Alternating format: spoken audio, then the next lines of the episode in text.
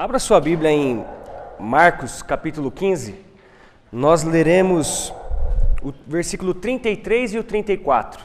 O texto diz: Chegada a hora sexta, houve trevas sobre toda a terra até a hora nona. A hora nona clamou Jesus em alta voz: Eloi, Eloi, lama sabachthani, que quer dizer: Deus meu, Deus meu, por que me desamparaste? Nós até agora nós vimos algumas palavras. A primeira palavra fala sobre o perdão. Passando para a segunda palavra, nós vemos uma palavra de salvação. Na terceira palavra, nós vemos Cristo falando uma palavra de afeição. E agora, neste momento, é uma palavra de desamparo. Repare o que está acontecendo. Ao meio-dia, na hora nona, houve trevas sobre a terra. Naquele momento, a escuridão então tomou conta de toda a terra. Essa palavra escuridão, ela está querendo mostrar que era um sinal de julgamento, de juízo de Deus. E isso estava fazendo coro com o que estava acontecendo com Jesus naquele momento. Durante três horas, Jesus experimenta o senso de abandono. Ele experimenta o desamparo de Deus pelos nossos pecados. E ele passa por um momento de grande angústia, um momento ali de grande agonia. E nós podemos perceber que essa agonia sofrida por Jesus foi tão grande, tão grande, que ele solta um grito inesperado: Deus meu, Deus meu, por que me desamparaste? Ele, ele nesse momento ele cita o Salmo 22:1. É um salmo cujo os detalhes foram repetidos em vários lugares dessa narrativa. Ele mostra então que nesse momento ele é o Messias, ele é o cumprimento de tudo aquilo que está sendo falado no Antigo Testamento. Perceba alguns exemplos disso. Eu vou usar nesse momento o texto paralelo de Mateus 27. Ele diz: Depois que o crucificaram, repartiram entre si as suas vestes, tirando a sorte. No Salmo 22, versículo 18, diz: Repartem entre si as minhas vestes, e sobre a minha túnica deitam sortes. No Mateus 27, 39, os que iam passando blasfemavam dele, meneando a cabeça. Lá no Salmo 22, versículo 7, diz: Todos os que me, me veem zombam de mim, afrouxam os lábios e meneiam a cabeça. Se nós olharmos Mateus 27, 43, Diz: Confiou em Deus, pois venha livrá-lo. Agora, se de fato lhe quer bem, porque disse: Sou filho de Deus. No Salmo 22, 8. Confiou no Senhor, livre-o ele. Salve-o, pois nele tenho prazer. Nós estamos vendo tudo aquilo que foi falado no Salmo 22, o Salmo messiano se cumprindo agora na vida de Jesus. No, na primeira palavra que Jesus fala ali, Deus meu, Deus meu, ali naquele momento está revelando um momento de intimidade, ele se mostra íntimo ao Pai. E aqui vem a nossa primeira lição.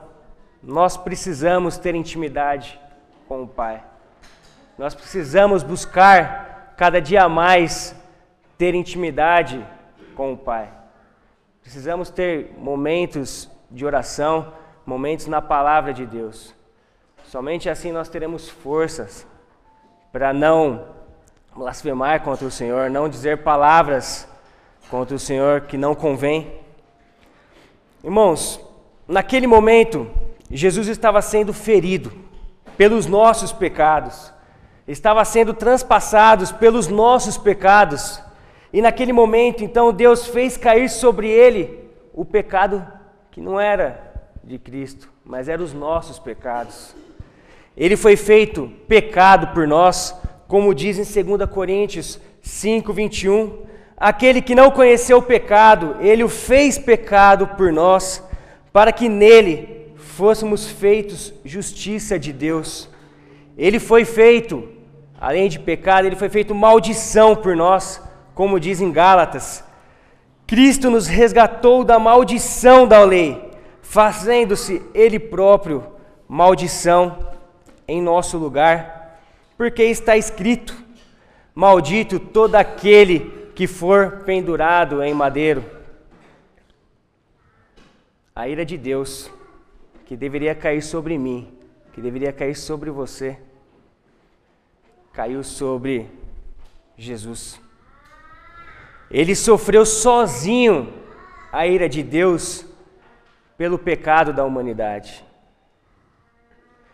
Cristo, sendo um Deus bendito, um Deus eterno, foi feito maldição naquele momento. Ele, sendo puro, santo, foi feito pecado por nós.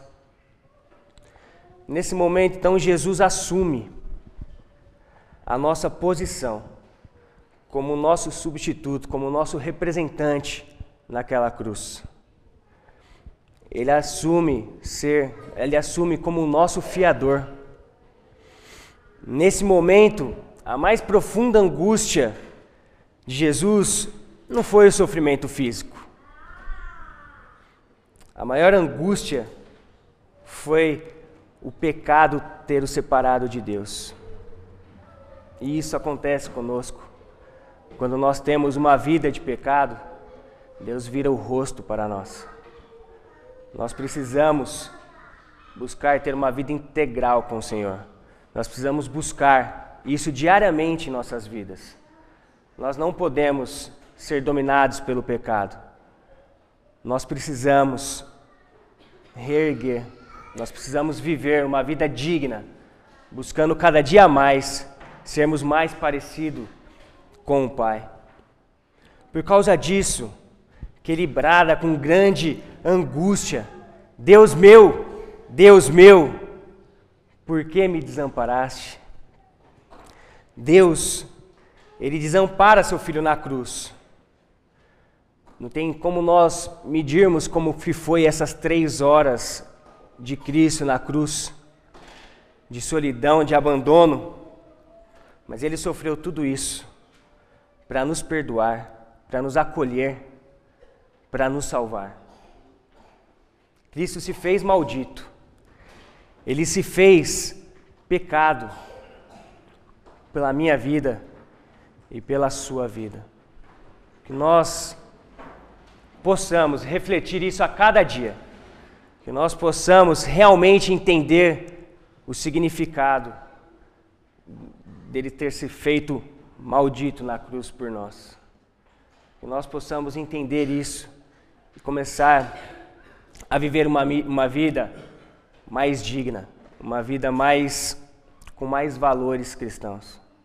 Que o Senhor nos, nos abençoe.